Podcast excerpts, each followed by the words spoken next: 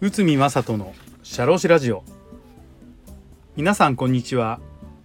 社会保険労務士の内海正人です。この番組では私内海が日常の業務や日常のマネジメントで感じたことをお話しさせていただいております。今回も、えーと、労務に関することということで労災と会社の責任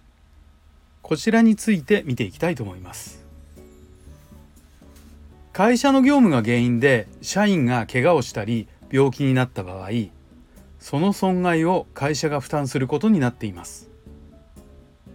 この場合原因が業務かどうかを検証することが重要ですがそこを証明するのは容易ではありません。もちろん怪我ならその原因が比較的明らかですが病気の場合は業務との関連を結びつけることはとても難しいことです。そこで業務が原因かそうでないかという基準について労災保険制度の基準があります。特に過労死については厚生労働省が、えー、認定基準を出しております。もそれは発症前の1週間において特に過剰な業務を行った。発症前のおおむね6ヶ月間にわたり疲労が蓄積する業務を行った、まあ、具体的には発症前1ヶ月の残業時間が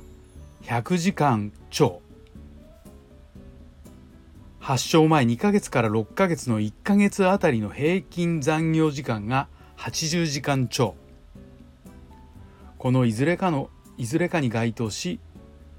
えー、脳疾患や心臓疾患を発症した場合業務上の病気として取り扱うこととなっております。まあ、さらにうつ病による自殺について見てみましょうまず前提として自殺の場合は労災の対象にはなりません。なぜならば自殺は本人の故意による死亡だからです。しかし業務の激しいストレスからうつ病になり自殺をした場合業務上の死亡事故として労災が認められる場合があるのです。ただしその判断はとても難しいです。そこで過労死の基準と同じように厚生労働省が指針を出しています。それは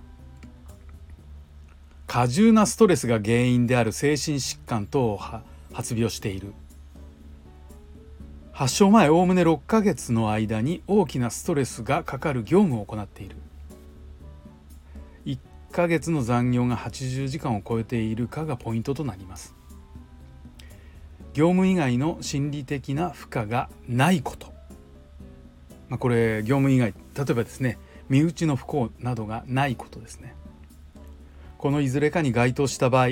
うつ病による自殺も労災として認められるのです。もちろんこのような状況を防ぐことが会社の責任です。しかしどうしても業務が優先されてしまいその結果労災と疑われることが発生してしまうこともあります。この場合その社員はそこまで残業していないという状況ならば次の書類等で証明することがポイントです。まず残業時間の問題につき証拠となるのはタイムカード出勤簿業務日誌などです。次に過重な業務を担当していたかどうかという点ですがこの内容は判断に迷うところです。この場合の証拠は就業規則